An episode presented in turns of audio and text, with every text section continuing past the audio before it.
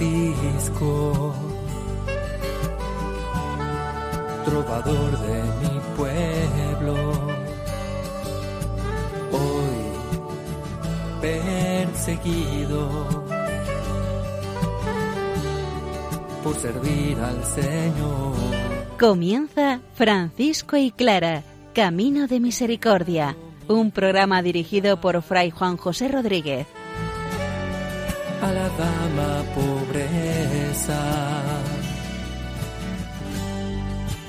Poder estar más cerca de Dios.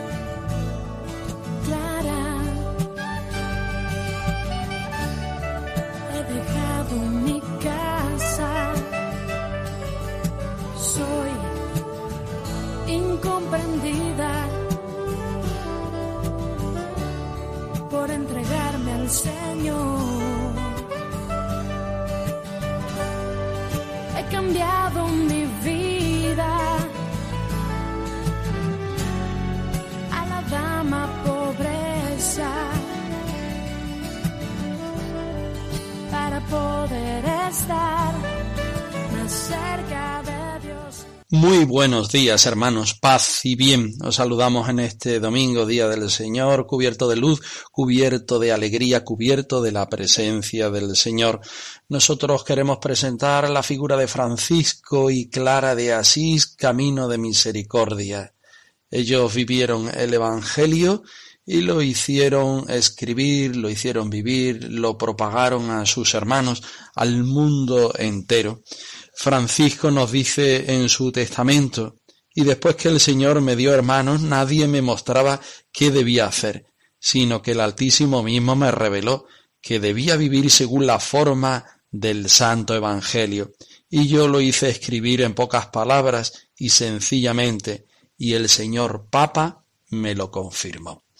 Vamos a acercarnos al Evangelio, vamos a acercarnos a la regla de Francisco y de Clara. Hoy vamos a leer, vamos a estudiar, vamos a hacer una pequeña exégesis del capítulo segundo de ambas reglas, de San Francisco y de Santa Clara. Pero como digo, antes escuchamos la palabra de Dios.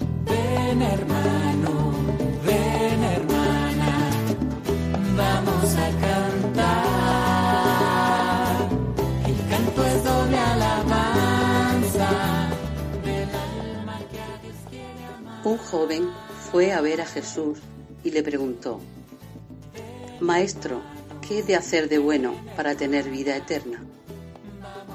Jesús le contestó, ¿por qué me preguntas acerca de lo bueno? Bueno solamente hay uno, pero si quieres entrar en la vida, cumple los mandamientos. ¿Cuál es? preguntó el joven. Jesús le dijo, no mates, no cometas adulterio, no robes, no digas mentiras en perjuicio de nadie, honra a tu padre y a tu madre y ama a tu prójimo como a ti mismo.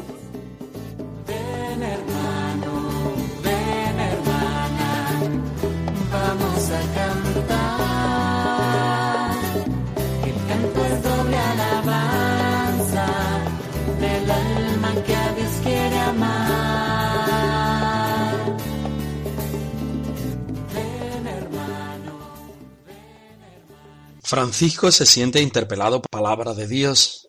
Nota cómo Dios lo llama, nota cómo Dios lo invita a la conversión, y eso lo hace por medio de la palabra. El Señor me dio de esta manera, dice en su testamento, a mí, el hermano Francisco, el comenzar a hacer penitencia. La palabra de Dios lo invita a la conversión y a la penitencia.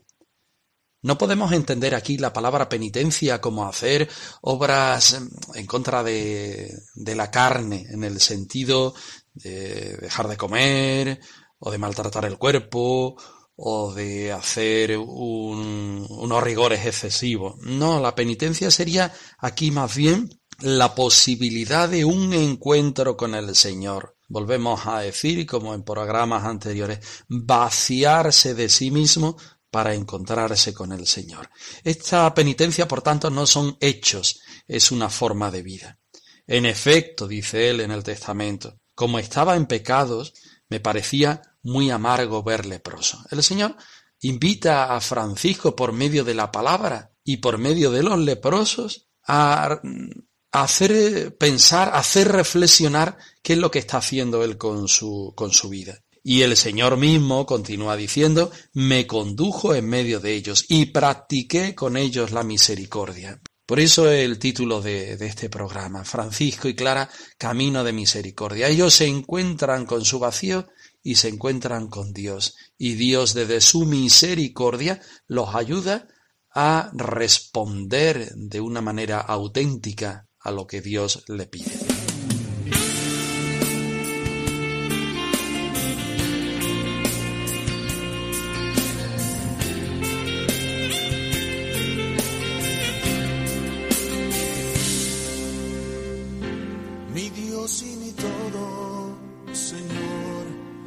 Eres tú. Mi Dios y mi todo, para ser feliz.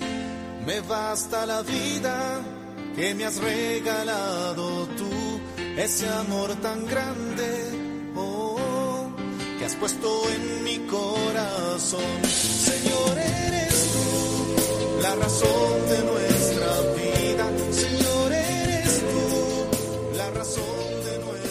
Y vamos a la fuente, vamos a los textos. Hoy vamos a empezar con el capítulo segundo, tanto de la regla de Francisco como de la regla de Clara. Tenemos que recordar a nuestros escuchantes que eh, la regla de San Francisco eh, son dos, la bulada y la no bulada.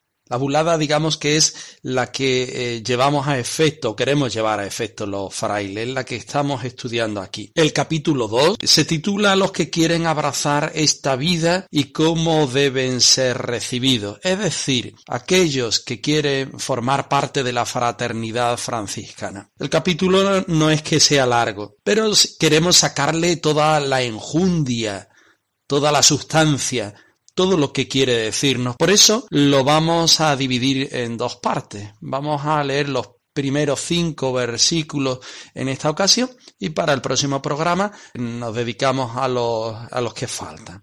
Vamos a escucharlo. Somos soldados en la guerra, Francisco es nuestra luz.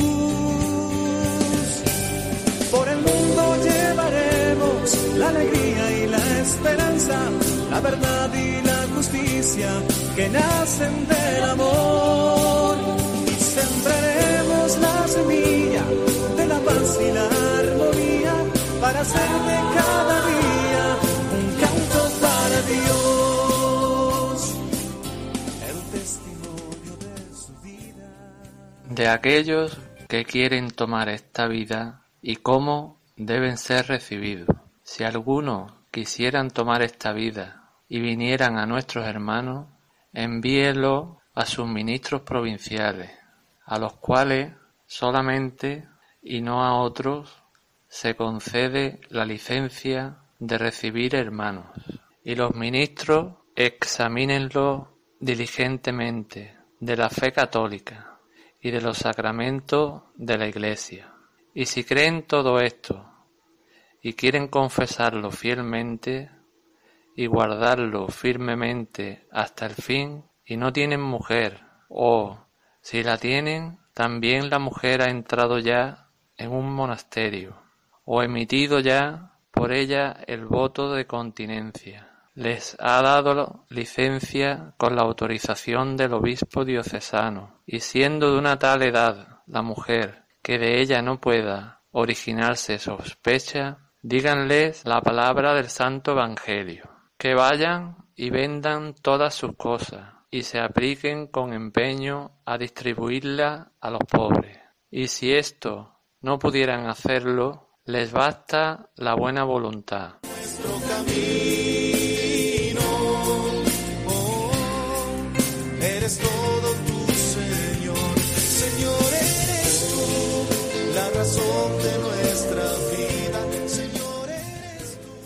Estarán conmigo que este texto es bellísimo. Si alguno queriendo por divina inspiración, es Dios el que llama, es Dios el que toma la iniciativa, Es Dios el que quiere hacer historia de salvación con cada uno de nosotros. Si alguno, porque Dios lo llama, porque Dios así lo quiere, porque Dios quiere hacer con él un camino de salvación especial. Si éste quiere abrazar esta vida, aquí la significación del término vida es concreta y real se refiere al género de vida que llevan los hermanos menores, en conformidad con la opción concreta del Evangelio. El término, el término vida, que aparece frecuentemente en la regla definitiva, lo que quiere es subrayar una dimensión vital, es entregar la existencia. En concreto, no irse por las ramas, no exponer eh, ideas, deseos, sino la vida en concreto, esa que tú tienes, que tú eres capaz de entregar libremente porque te pertenece. Esa vida que está encarnada y que es dinámica y que tal vez eh, no hubiera quedado tan de relieve si únicamente se hubiera empleado la palabra regla. Francisco subraya ese sentido mm, de, de, la vida, de la experiencia. Bueno, pues si alguno queriendo, por divina inspiración, abrazar esta vida, esta forma de vida, viene a nuestros hermanos, que sea recibido. Recibido, pero ¿cómo? Benignamente. Es decir, eh, con la paz y el bien, eh, recibido de buena gana, recibido como un regalo del Señor, recibido como lo más grande que el Señor te pone, que es una persona, un hermano. Decimos eh, muchas veces, es que Dios es Padre y porque es Padre te regala hermanos. Y los hermanos siempre son buenos. Es un regalo que el Señor te hace. Por eso hay que recibirlo benignamente. Y si está resuelto, el término tiene muchísima fuerza. Si este hermano, si esta persona que llega a llamar a la puerta de la fraternidad está resuelto, es decir, él cree, él quiere, él está decidido eh, a tomar nuestra forma de vida, Aquí eh, Francisco toma un verbo que es muy suyo, guárdense. Para Francisco la palabra, el verbo guardar, tiene una categoría evangélica, porque nos transporta directamente al Evangelio de San Juan, donde Dios guarda, y por tanto el hermano, el hermano menor, Francisco, eh, guarda, guarda en su corazón, guarda en su vida la presencia del Señor. Bueno, pues aquí guárdense mucho los hermanos de entrometerse en sus negocios temporales. Cuidado, que nosotros lo que tenemos que guardar es el Evangelio, nosotros lo que tenemos que guardar es la buena noticia. No podemos guardar otras noticias, otras preocupaciones. Entre ellos no debemos inmiscuirnos en el proceso de formación y de admisión de los hermanos, ni mucho menos de los bienes que ellos traigan o de las historias personales que ellos eh, puedan traer, porque esto no les ayudará a los hermanos que vienen, pero tampoco ayudará a los hermanos que, que están dentro. Y el ministro, acójalo también benignamente. Vuelve Francisco a utilizar esta palabra ¿eh? con paz, con bien, benignamente, porque es un don sagrado del Señor. Y no solo queda ahí, sino que también lo debe animar ¿eh? para que esta vocación en germen que está naciendo y que quiere desarrollarse, pues siga, siga creciendo y llegando a su fin. Y expónganle con esmero el tenor de nuestra vida. En este sentido, Francisco quiere hacer un proceso de acogida vocacional eh, donde el que viene es el regalo de Dios y se le acoja como tal y se le ayude para ser también reflejo del Señor. Enséñanos a amar a Dios, hermano Francisco. Infunde en nuestro corazón la paz y el perdón el amor y la esperanza que este mundo necesita. Haz que seamos testimonio de hermandad y de unidad. Del Señor pregonero. ¿Quién es el que tiene autoridad? ¿Quién es el que tiene licencia para acoger a los hermanos? No cualquiera, no cualquier hermano de la fraternidad, por mucho que pertenezca a ella, sino solamente el que puede dar la autorización para recibir a los hermanos es el ministro provincial, y es el que tiene que hacer la función de examinarlos diligentemente en la fe católica y en los sacramentos de la Iglesia. Podemos caer en la cuenta que cuando Francisco escribe la regla, el grupo de los hermanos menores es muy incipiente y muchos de ellos en ocasiones son sancionados por otros porque supuestamente la religión que abraza no es del todo católica. Francisco, en el texto de la regla, quiere eh, que quede este, este punto claro. Por eso eh, examínenlo diligentemente la fe católica, los sacramentos de la Iglesia, y si creen, dice, en todo ello, y quieren profesarlo fielmente y observarlo firmemente hasta el fin, y no tienen mujeres. Aquí empieza con este, eh, bueno, con este paréntesis. Y si tienen mujeres, ellas están de acuerdo, también ellas han abrazado esta vida, han entrado en monasterios. Nos llama, nos llama la atención este paréntesis que pone Francisco aquí. En cuanto a licencia, podemos decir que en este caso, pues está determinado en seguir al Señor. Por tanto, si viene del Señor y tiene licencia de la Iglesia, no se le puede decir que no. Salto de gozo en el Señor, danzo de júbilo en Él, por su gran amor y su fidelidad, cantando y danzando voy. A continuación saltamos a la regla de Santa Clara. Aunque más bien, más que saltar, podemos decir, continuamos con la regla de Santa Clara, porque bien conocéis ya que Clara y Francisco son las dos caras de la misma moneda. Y muchos de los textos que Clara promulga son copiados literalmente de la palabra de Francisco, de los escritos de Francisco, eh, sin ninguna cortedad, porque ella quiere hacer la misma vida que él, lo que pasa que adaptada a la vida del claustro. Vamos a escuchar los primeros versículos eh, hasta el versículo 9 del segundo capítulo de la regla de Santa Clara.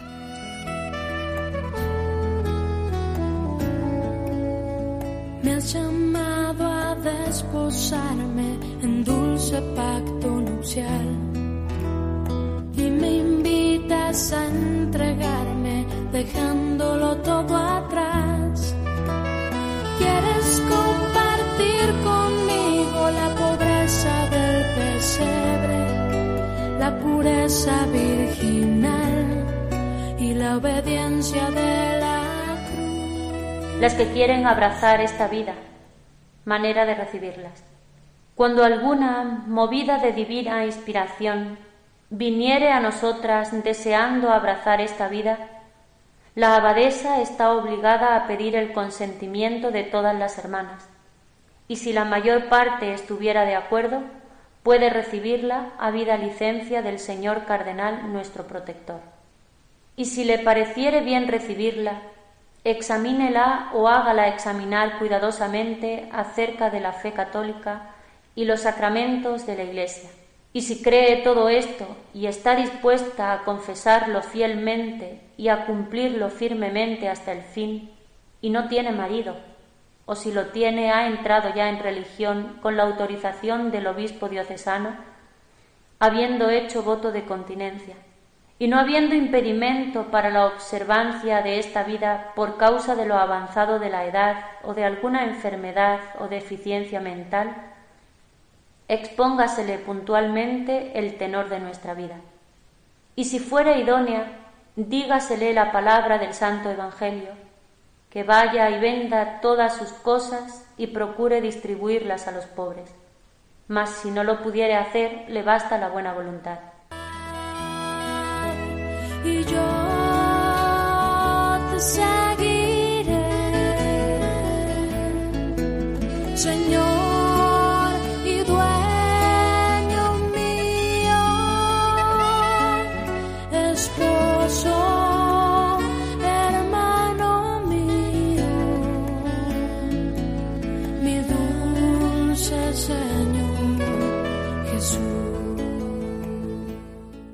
Como decíamos antes, Clara quiere seguir el camino de Francisco y en la regla también hace una copia, muchas veces insertando los textos mm, previos que Francisco ha, ha escrito. Tenemos en el segundo capítulo, al principio, si alguna por inspiración divina viniera a nosotras queriendo abrazar esta vida. El texto es eh, literalmente copiado de la primera regla de Francisco en el capítulo 2, versículo 1. En este caso, adapta ella a su condición de vida, eh, las hermanas pobres. La abadesa es la que está obligada a requerir el consentimiento de todas las hermanas y es la que acoge a la nueva que quiere llegar a vivir esta, esta nueva forma de vida. Y si la mayor parte da su consentimiento, es curioso, como para Clara es muy importante la fraternidad eh, que vive, que reside dentro del monasterio. En el caso de los varones, en el caso de los hermanos menores, es el provincial, el ministro provincial, quien acoge al que llega a recibir esta vida. ¿Por qué? Porque los hermanos, aún viviendo en fraternidad, viven en, un, en una fraternidad, en un sitio, en otro sitio, van, vienen. Entonces el provincial es el que tiene que decidir. En el caso de las hermanas, todas ellas viven siempre recluidas en el mismo sitio. Si la mayor parte da su consentimiento, puede recibirla una vez obtenida la licencia de nuestro señor cardenal protector. Y sigue más adelante. Y si ve que debe ser recibida, aquí vuelve otra vez a la experiencia de Francisco. Examínela diligentemente. No podemos eh, admitir a una hermana que no profese la religión católica, copiado eh, de, la, de, la, segunda regla de San Francisco, de la regla bulada, eh, en el capítulo 2, como veíamos antes, o haga que sea examinada. Aquí es curioso que eh, Clara introduce en su regla, y por qué no decirlo, en sus escritos generales, muchos elementos que son tremendamente, tiernamente humanos. Si la abadesa, por lo que sea, por bien, por falta de capacidad, por bien, por falta de eh, formación, ella no puede examinar diligentemente al que viene a probar la vida, que bueno que la examine, que la examine otra persona, que haga que sea examinada. Y vuelve otra vez a la experiencia de la regla eh, franciscana de los hermanos, en la fe católica y en los sacramentos de la Iglesia. Y si cree en todo ello y quiere profesarlo fielmente, sigue eh, copiando de San Francisco y observarlo firmemente hasta el fin y no tiene marido, otra vez el paréntesis de la, del capítulo segundo de la regla bulada de San Francisco, o si lo tiene, este ya entró en la vida religiosa y con la autorización del obispo diocesano y ya emitió el voto de continencia, sigue totalmente a Francisco y vuelve otra vez ella a meter otra cuña. Y si ni lo avanzado de su edad, ni la enfermedad alguna, ni la deficiencia mental, estamos en el siglo XIII, cuidado, ¿eh? Deficiencia mental, le impiden observar esta vida. Es curioso como Clara es una mujer, aparte de santa, sabia y muy humana, que es capaz de subir a, la, a lo más alto de la presencia de Dios, pero también es capaz, justamente por ese amor, de llegar a los detalles más íntimos de la vida propiamente humana. Y si es apta, dígansele las palabras del Santo Evangelio, que vaya y venda todas sus cosas y se esfuerce por distribuirla entre los más pobres.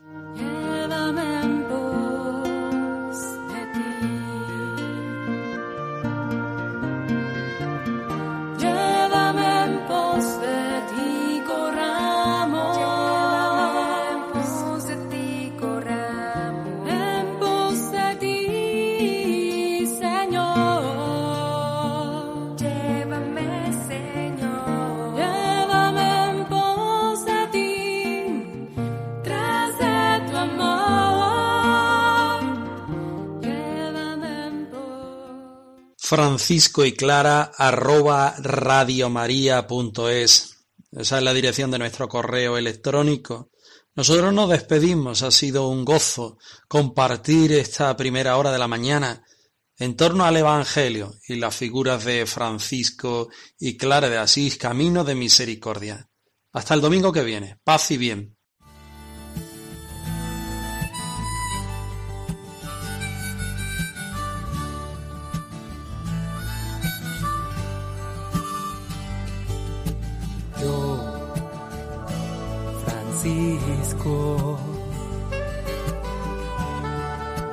De mi pueblo,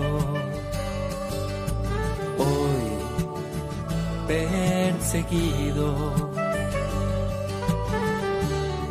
por servir al Señor.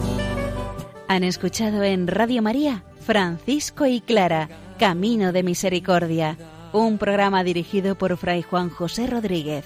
A la dama pobreza poder estar más cerca de Dios.